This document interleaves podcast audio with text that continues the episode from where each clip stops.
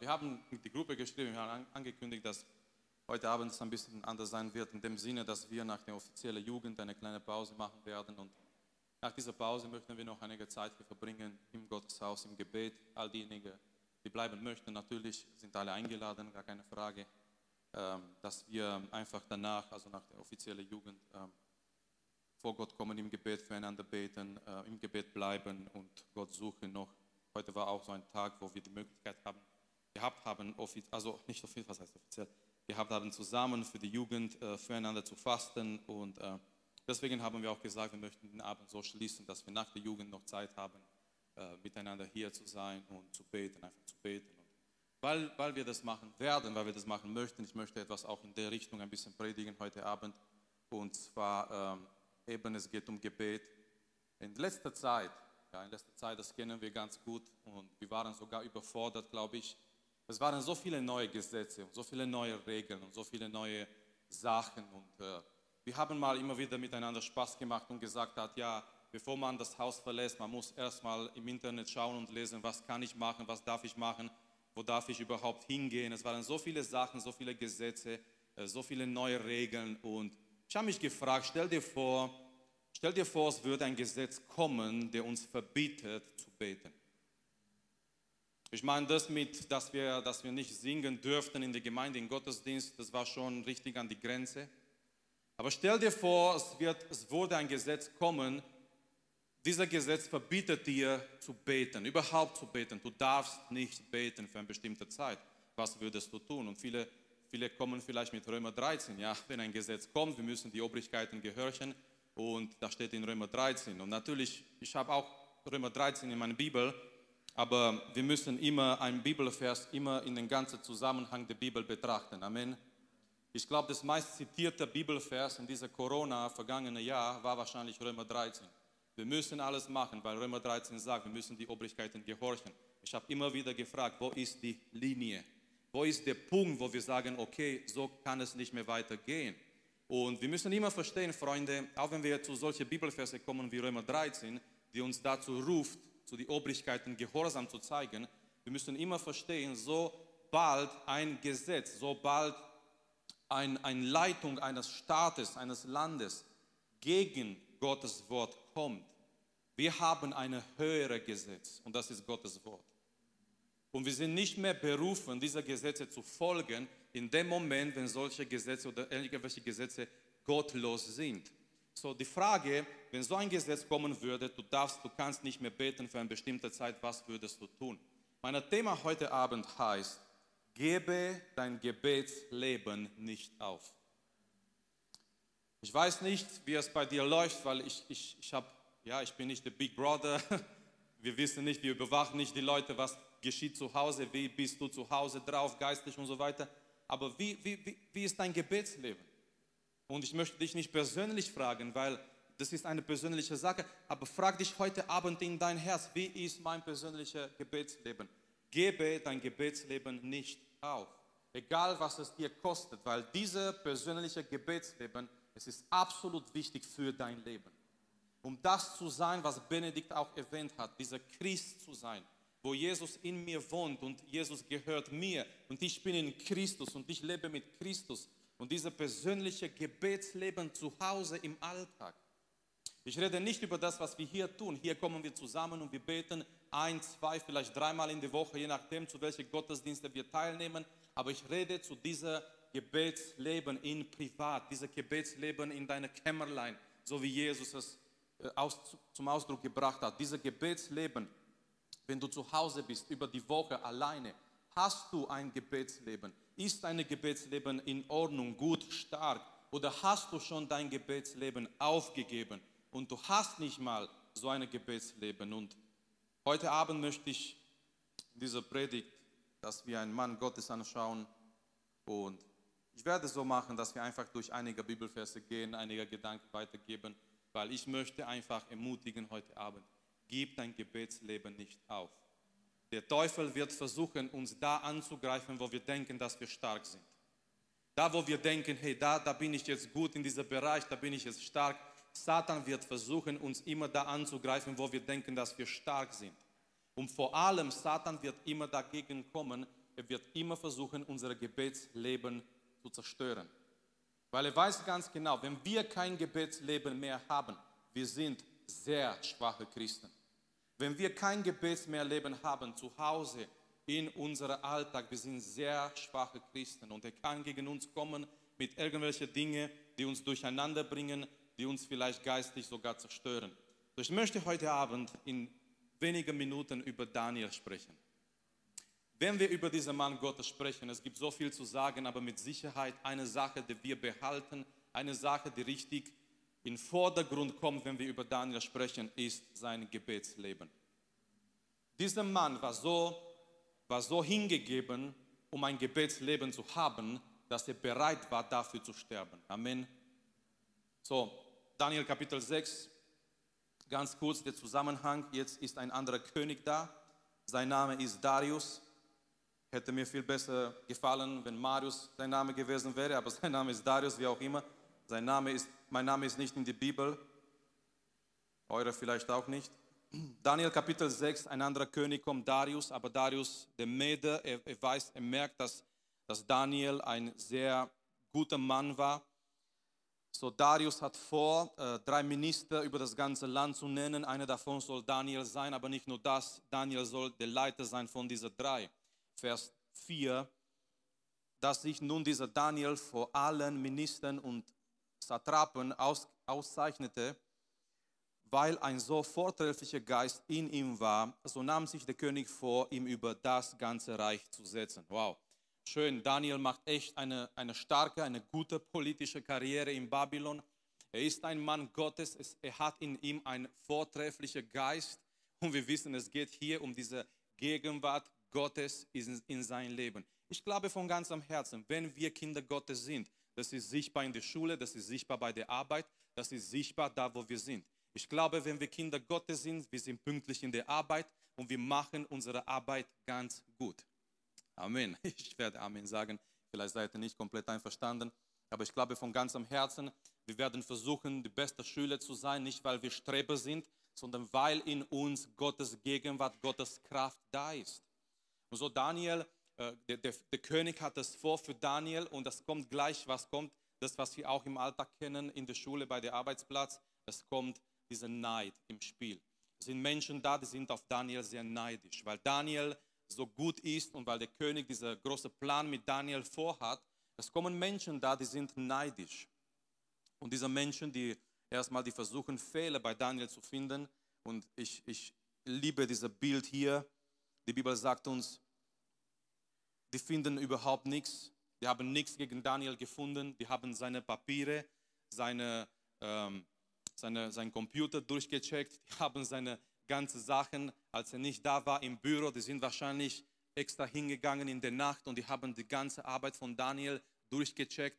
Das war keine falsche Zahl irgendwo. Er hat keine falsche Unterschrift irgendwo ge gemacht, sondern alles, was Daniel getan hat in seiner Arbeit, war wirklich korrekt, war sehr gut. Und die haben gemerkt, die finden nichts gegen Daniel, aber dann sagen diese Menschen, die waren ungläubige Menschen, die waren Menschen, die mit Gott nichts zu tun gehabt haben, aber dann sagen sie folgendes in Vers 6, wir werden gegen diesen Daniel keinen Ankla Anklagrund finden, es sei dem im Gesetz seines Gottes. Und das, was, was mich beeindruckt hat bei dieser Aussage, ist folgendes, diese Menschen haben von Daniel Beziehung mit Gott gewusst. Daniel Beziehung mit Gott war nicht irgendwas im Verborgenen und bei der Arbeit, nein, sondern Daniel Beziehung mit Gott war etwas Öffentliches. Die Menschen haben gewusst, Daniel ist so, wie er ist, ist das, was er ist, wegen seiner Beziehung mit Gott. Und diese Menschen haben gesagt, wir werden keinen Grund finden in seiner Arbeit gegen ihn, vielleicht im Gesetz seines Gottes. Und diese ungläubigen Menschen von außen, das ist ein Zeugnis. Diese ungläubigen Menschen von außen, die haben gekannt, die haben gewusst von Daniels Beziehung mit Gott. Die haben gewusst, dass er hingegeben ist zu seinem Gott. Und die kommen mit einem sehr menschlich intelligenten, sogar teuflischen Plan. Die kommen vor dem König und die sagen, König, wir haben eine Idee, wir haben einen Gedanke. Du bist so ein toller König, und wenn du jemanden Komplimente machst, du kannst einiges von ihm erreichen. Ihr kennt das vielleicht nicht so, weil ihr, ihr habt noch keine Kinder, aber wenn meine Kinder etwas von mir wollen, die kommen schön und nett und Papa, wie geht es dir? Papa, kann ich was für dich tun? Und ich ahne schon, es kommt danach etwas. Die wollen etwas von mir, die wollen etwas erreichen.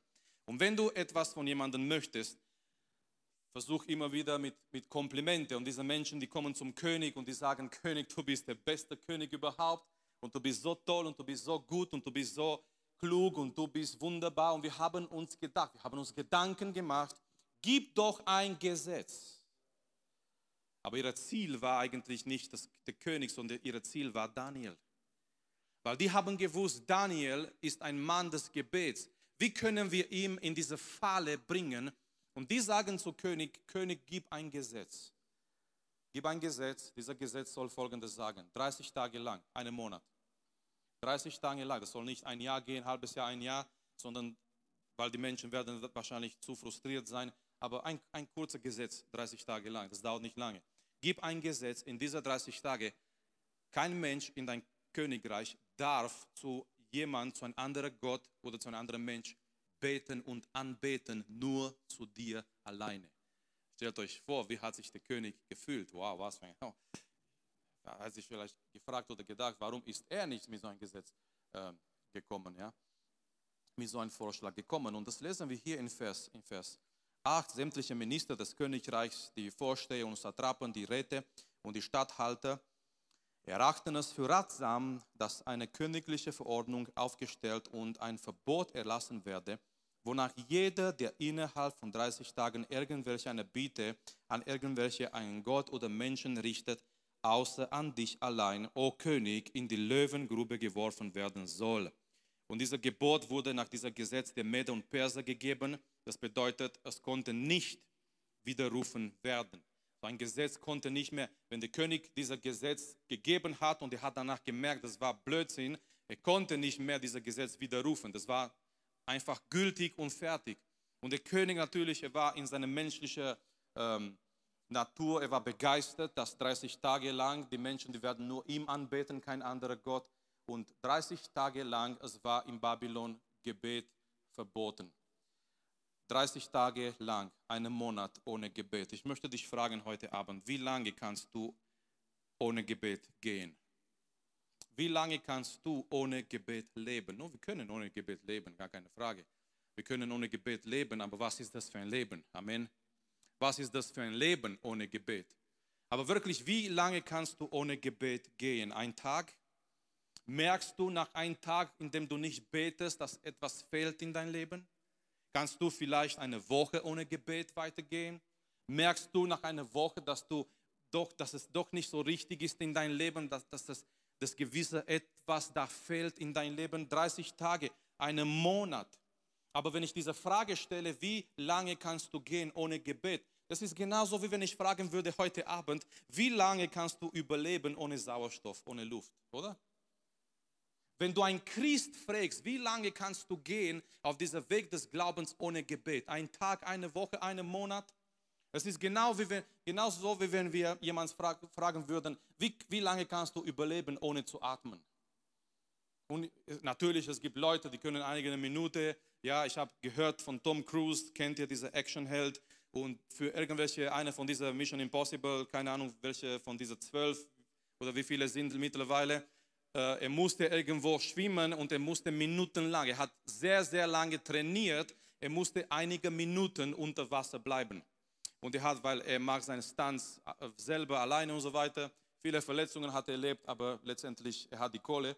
Und ähm, die Sache ist, die Sache ist ähm, er musste sehr lang trainieren. Er hat in einem Interview gesagt, er musste sehr lange trainieren, um diese Szene zu filmen. Es war sehr anstrengend. Äh, Profis, die äh, mit, mit äh, Atmen und so umgehen können, die haben ihm sehr viel geholfen damit er diese Szene filmt. Und es war sehr, sehr anstrengend, minutenlang. Er hat dann ähm, wirklich kein, kein Sauerstoff, keine Luft äh, geatmet, sondern er war unter Wasser.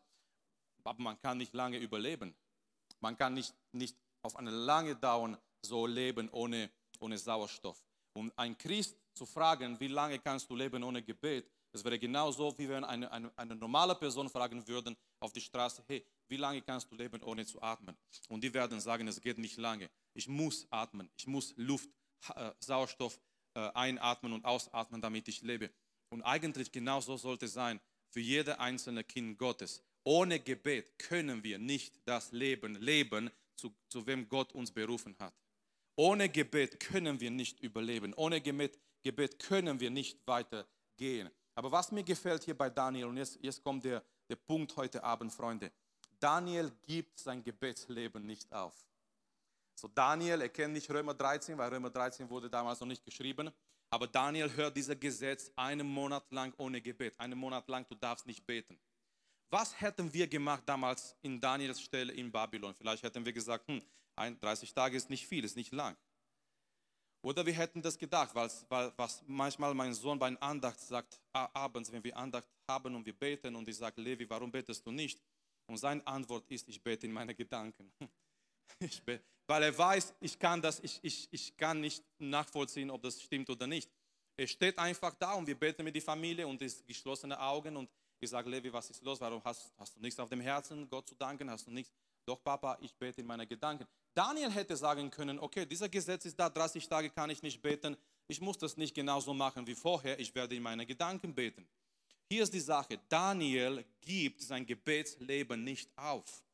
Er weiß, es ist diese Strafe da. Er wird bestraft sein, wenn er erwischt ist. Er kann dafür sterben, aber auf die andere Seite, Daniel weiß eine Sache. Daniel weiß, da ist seine Kraft, da ist sein Leben in seiner Beziehung mit Gott. Und schau mal in Vers 11, nach dieser Gesetz.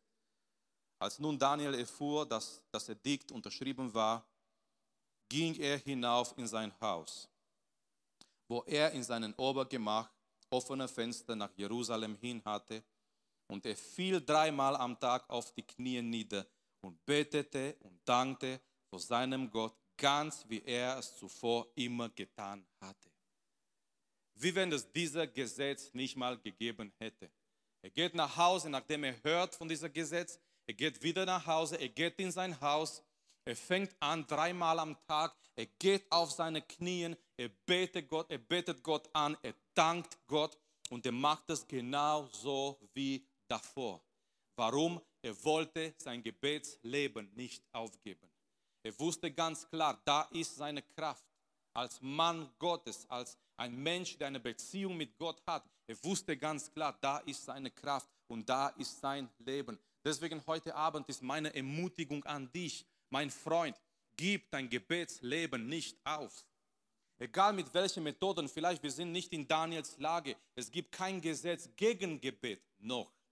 Wir sind nicht in Daniels Lage. Wir sind nicht bedroht, dass wir nicht mehr beten sollen. Aber Satan kommt, kommt gegen uns mit anderen Methoden. Vielleicht mit falschen Hobbys, vielleicht mit falschen Beschäftigungen in deinem Leben. Und du findest keine Zeit, keine richtige Zeit mehr für Gebet oder Gott zu suchen im Gebet. Aber ich möchte dir sagen heute Abend und ich möchte dich ermutigen, gib dein Gebetsleben nicht auf, weil da ist dein Leben.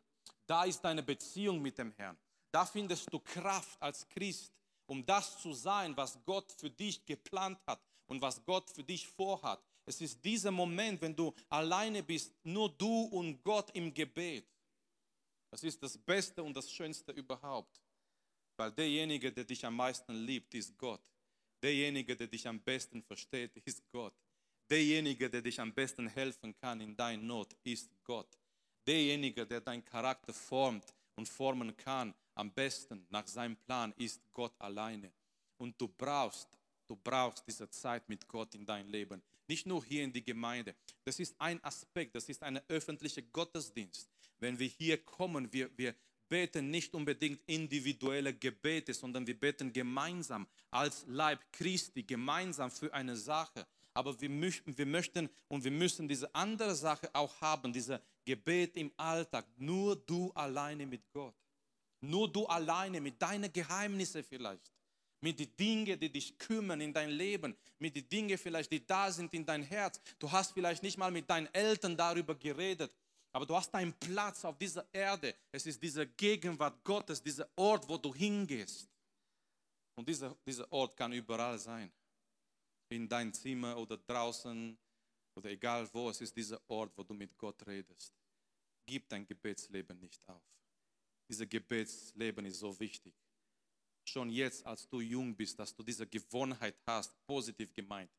So wie Daniel damals. Er hat diese, das war nicht, nicht eine Tradition, das war eine positive Disziplin. Eine positive Disziplin. Habt ihr gemerkt, dass Disziplin wichtig ist in das christliche Leben? Paulus, Paulus sagt uns, dass Disziplin sehr wichtig ist in das christliche Leben. 1. Korinther Kapitel 9. Und ich musste an dieser Bibelstelle denken, jetzt mit der ganzen Europameisterschaft. Ähm, ich weiß, wir, wir schauen Fußball an. Ich weiß, früher hat man gesagt, ja, Christen gucken keinen Fußball an. Aber dann haben wir ein Problem mit Paulus, weil anscheinend Paulus hat sehr gute Erkenntnisse gehabt in, in dieser Welt des Sports. Und 1. Korinther Kapitel 9, er sagt, er, er, er, nimmt, er nimmt dieses Beispiel von Sport und er bringt das in das christliche Leben. Und er sagt, diejenigen, die dort kämpfen, es waren diese ismischen Spiele neben Korinth, außer von Korinth, alle vier Jahre, das, das wurde schon in, ins Leben gerufen, einige Jahre vor Christus, es waren diese sogenannten ismischen Spiele, das ist das, was wir heute haben als Olympische Spiele. Und Paulus wusste davon und Paulus wusste, wie diese Leute dort kämpfen und rennen. Aber er bringt dieses Bild und er bringt es im christlichen Leben und er sagt, diese Leute, die dort rennen, die, die müssen eine Sache tun, die müssen sehr diszipliniert sein. Ein Sportler, er kann sich nicht jeden Tag Fastfood erlauben. Deswegen bin ich kein Sportler. Ich esse auch nicht jeden Tag Fastfood. Ich habe schon lange nicht mehr gegessen. Ein Sportler kann sich manche Dinge nicht erlauben, oder? Er muss diszipliniert sein, er muss in, Form, in Topform sein. Man spricht über manche Fußballer, derjenige ist jetzt in Topform seines Lebens. Auf jeden Fall nicht Sané, aber andere. Ähm, okay, ich, ich, muss jetzt in eine andere Richtung gehen. Äh, man spricht über manche Fußballer, äh, derjenige ist jetzt in Topform seines Lebens. Ja, er ist sehr gut trainiert und ist in Topform und so weiter. Aber warum sind sie so? Weil, sie sind sehr diszipliniert. Und Paulus sagt in, in christlichem Leben, Freunde, wenn wir möchten, dass wir geistlich wachsen, wenn wir möchten, möchten, dass etwas in uns, in unserem Leben passiert, ja, versteht nicht falsch. Von einer Seite klar, wir sind allein durch Gnade gerettet, durch Jesus Christus. Aber in dieser Nachfolge Jesu, wir brauchen Disziplin. Und eine Disziplin davor, da, da, da, darüber äh, ist genau äh, diese, diese, diese Gebetsleben zu haben. Ein eine disziplinierte Christ der sagt, ich, ich möchte diese Gebets, dieses starke Gebetsleben haben. Und deswegen ganz, ganz wichtig heute, jetzt, bevor ihr heiratet, bevor ihr irgendwas tut in der Welt, diese Basis zu haben, dieses starke Gebetsleben. Und schau mal, wenn wir diese Geschichte hier von Daniel anschauen. Ähm, wir können sagen, Daniel, Daniel war nicht zu beschäftigt zu beten. Amen. Daniel war nicht zu beschäftigt. Dreimal am Tag hat er gebetet, dreimal am Tag. Er war nicht zu beschäftigt zu beten. Ich weiß, Heute sind wir alle beschäftigt und wir leiden alle unter Stress und wir müssen das machen und das machen und das machen. Aber es lohnt sich, dass wir uns Zeit suchen zu beten. Zwei, Daniel war nicht so wichtig zu beten. Er war ein Minister, er war nach dem König, er war der nächste Mann in Babylon. Aber da, Daniel war nicht so wichtig zu beten, zu sagen, ich brauche das Gebet nicht, ich bin ein Minister, ich bin so gut und so stark. Daniel wusste ganz genau, er ist dahin gekommen, eben wegen sein Gebetsleben. Er ist dahin gekommen, wo Gott ihn geführt hat, weil es Gottes Plan war. Es war nicht seine Kraft und es war nicht seine Intelligenz. All das, was er hatte, war ein Geschenk Gottes in sein Leben. Nummer drei, Daniel war nicht zu stolz zum Beten. Wisst ihr, was Gebet ist? Gebet bedeutet Demut. Gebet bedeutet Demut. Deswegen manchmal, wenn wir beten, ich weiß, wir sagen manchmal, die körperliche Haltung oder Stellung spielt keine Rolle. Wir können so oder so irgendwie beten, aber manchmal wir gehen auf die Knie im Gebet. Warum? Weil wir möchten durch diese äußerliche Stellung zeigen, was in unserem Herzen ist, und zwar Demut. Manchmal gehen wir auf die Knie, weil wir möchten zeigen, auch durch unsere Körperhaltung, diese Demut vor Gott. Gebet bedeutet Demut. Gebet bedeutet meine Abhängigkeit vor Gott. Ich bin in jedem Bereich meines Lebens abhängig von Gott. Wenn ich nicht bete, wenn ich nicht bete, meine Botschaft an Gott ist, ich komme ohne dich zurecht. Ich sage das doch mal heute Abend und wenn du nichts, nichts merkst von dieser Botschaft, bitte schreib dir das irgendwo. Schreib dir gerade jetzt, wenn du nicht kein Kuli hast, keine Ahnung, wie auch immer, versuch irgendwo in dein Handy zu schreiben oder keine Ahnung, wie du das, das machst. Aber hier ist die Sache, wenn du nicht betest, wenn du nicht betest, eine Woche, zwei Wochen, keine Ahnung wie lange, du betest nicht. Du kommunizierst durch dein Leben, du sagst zum Gott, ich brauche dich nicht, ich komme ohne dich zurecht. Was geschieht im Leben? Irgendwann kommen wir in Situationen, die zu groß für uns sind. Und was machen wir dann? Wir beten. Ist das nicht interessant? Zwei Wochen gehen ohne Gebet, drei Wochen gehen ohne Gebet, einen Monat geht ohne Gebet. Und dadurch sagen wir Gott, ich, ich, I can handle it. Ich komme zurecht her. Ich gehe in die Schule, ich lerne, ich gehe in die Arbeit, ich habe keine Probleme, ich brauche kein Gebet. Und irgendwann kommen Situationen in unserem Leben, die sind zu groß für uns. Und wir versuchen das in unsere eigenen Kräfte zu nehmen. Und irgendwann mal, was machen wir? Wir beten dafür. Wir beten und wir sagen, Herr, es tut mir leid, ich habe doch gedacht und ja, ich habe dich vernachlässigt und Herr, hilf mir und Gott hilft uns. Aber oft, traurige Geschichte, ist es so, dass wir das genauso weitermachen. Gebet bedeutet auf die andere Seite, Herr, ich bin total von dir abhängig. Von morgens bis abends. In der Schule, bei der Arbeit unterwegs.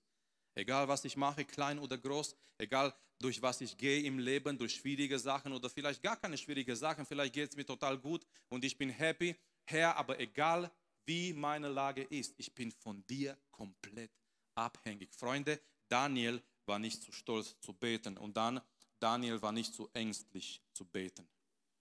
Auch wenn ein Gesetz gegeben wurde gegen das Gebet, er macht es trotzdem weiter. Wir müssen zu unserer Werte halten. Wir müssen als Christen zu unserer Werte stehen. Wir, wir müssen sogar für manche Sachen, wir müssen sogar bereit sein zu sterben. Ich möchte jetzt zum Schluss fragen, wie versucht Satan dein Gebetsleben zu zerstören? Das wäre so ein interessantes Thema, einfach miteinander zu sprechen, wenn wir natürlich miteinander offen sind und ehrlich sind und einfach darüber zu sprechen, weil in diesem Bereich des Gebets, keiner von uns ist Profi. In diesem Bereich des Gebets, jeder von uns hat so viel zu lernen. Persönlich in diesem Bereich des Gebets, ich fühle mich so klein. Ich, ich, ich fühle, wie, wie wenn es noch so viel, so viel Luft noch da ist und so viel, so viel Potenzial noch da ist und so viel möglich noch da wäre in diesem Bereich des Gebets. Aber wenn wir die Möglichkeit hätten, miteinander zu reden und zu fragen, wie, wie versucht gerade Satan in dein Leben, dein Gebetsleben zu zerstören? Ich möchte dir sagen heute Abend, lass es nicht zu. Daniel war dafür bereit zu sterben. Für sein Gebetsleben. Er war bereit zu sterben, statt dass er sein Gebetsleben aufgibt. Warum? Ganz klar, Gebet war für ihn keine Tradition. Gebet war für ihn nicht etwas, was man Sonntag in der Gemeinde tut. Gebet war für ihn nicht so eine Sache, ja, okay, wenn ich das brauche, ich weiß, es ist hier. Früher hat man, kannte man von Autos, es gab diese, diese Reserverad, dieser fünfte Rad. Äh, jetzt mit den ganzen Systemen und so weiter, man hat es nicht dabei oder nicht viele haben es noch dabei. Aber früher gab es dieser fünfte Rad, sogenannte fünfte Rad, dieser Reserverad. Das war so eine Sache, dieser Reserverad. Ja, braucht man nicht unbedingt, aber wenn es da ist, ist auch nicht schlecht. Für manche Christen ist das Gebet so wie ein Reserverad. Ja, braucht man nicht unbedingt. Wir kommen alleine zurecht. Ist doch nicht schlecht, wenn wir es haben. Ist doch nicht schlecht, wenn wir in Schwierigkeiten kommen, vielleicht manchmal, und wir beten zu Gott und er wird uns schon helfen.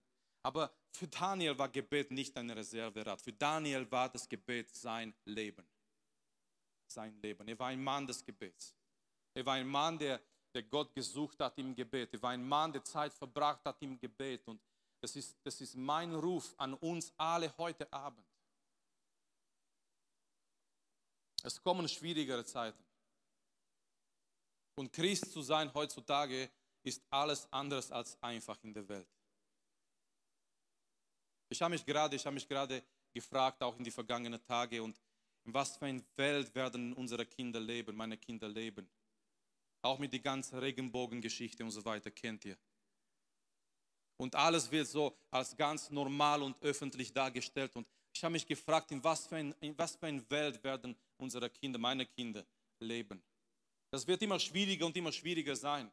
zu kommen und zu sagen, ich gehöre zu Jesus und, und ich akzeptiere nicht irgendwelche Dinge, irgendwelche Sachen. Es wird immer schwieriger und schwieriger sein, ein Zeugnis zu sein in der Welt, aber nicht unmöglich.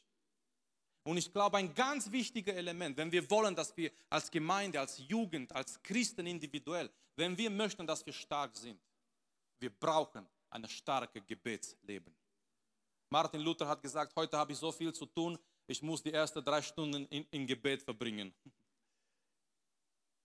So viel habe ich zu tun, damit ich Kraft dafür habe, ich muss erstmal die ersten drei Stunden in Gebet verbringen. Er hat gewusst, da ist seine, seine Quelle, da ist seine Kraft eben in diesem Gebetsleben. Und ihr könnt lesen von anderen Männern Gottes und von anderen Menschen, durch dem Gott etwas getan hat in dieser Welt. Die haben ein starkes Gebetsleben gehabt. Ich wünsche dir heute Abend, das ist mein Wunsch für dich, und ich möchte, dass es in Erfüllung geht in dein Leben, dass du ein starkes Gebetsleben hast. Dass etwas geschieht in der geistlichen Welt, wenn du auf die Knien gehst. Dass Satan Panik kriegt, wenn du in deine Kämmerlein gehst. Dass die Dämonen wissen, die haben ein Problem, weil du hast angefangen für jemanden zu beten. Ich wünsche dir ein starkes Gebetsleben, dass du eine Person des Gebets bist, dass du da deine Kraft, deine geistliche Kraft, diese Quelle hast im Gebet. Und egal was über dich, über dein Leben kommt in der Zukunft, nichts kann dich durcheinander bringen, weil du bist verwurzelt da in dieser Gegenwart Gottes, in dem du jeden Tag da bist. Es ist nicht ein Event, Vielleicht deswegen wollen wir manchmal in der Gemeinde ein Event haben, der uns ein bisschen wiederbelebt.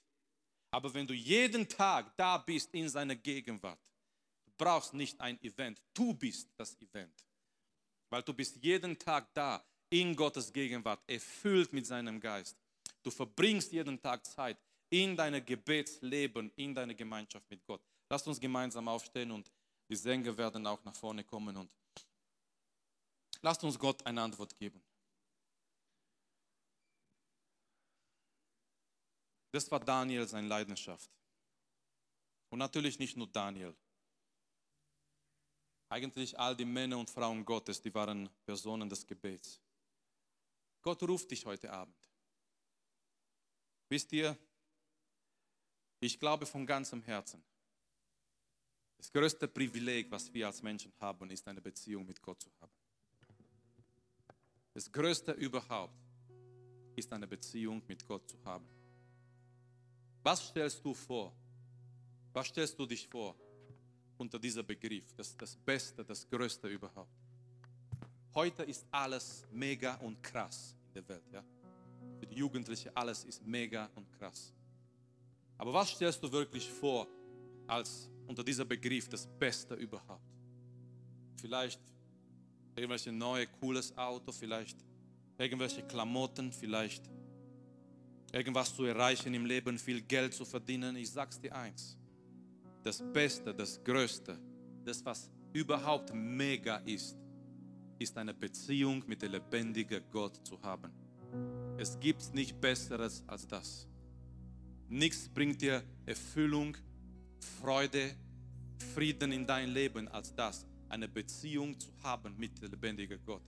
Diese Beziehung wurde möglich, weil Jesus Christus für unsere Sünden gestorben ist. Und das Beste ist, jeden Tag, da wo wir sind, durch Jesu Opfer, weil diese Opfer gebracht wurde, wir können, wir dürfen direkt in Gottes Gegenwart gehen. Wie wunderbar, in dieser Zeit zu leben. Wie wunderbar, diese Möglichkeit zu haben, da hinzugehen in Gottes Gegenwart und zu beten Mach Gebrauch von dieser Möglichkeit in deinem Alltag. Da, wo du bist, mach Gebrauch und schätze diese Beziehung mit Gott, mit Jesus, durch Jesus Christus. Nimm das nicht als etwas ja, gewöhnliches, normales. Nein, es ist nicht gewöhnlich. Es ist etwas Wunderbares. Es wurde bezahlt mit Jesu heiliger Blut, dass wir Zutritt, dass wir Zugang haben vor Gottes Thron der Gnade. Da, wo du bist in deinem Alltag, entwickle ein starkes Gebetsleben. Suche Gott in deinem Alltag. Und du wirst merken, du wirst sehen, Gott lässt sich finden.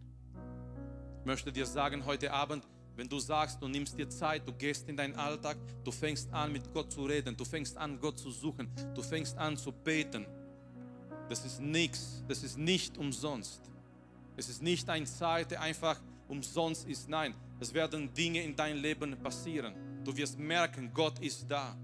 Du wirst merken, Gott kommt da, wo du bist, mit seiner Gegenwart, mit seiner Kraft.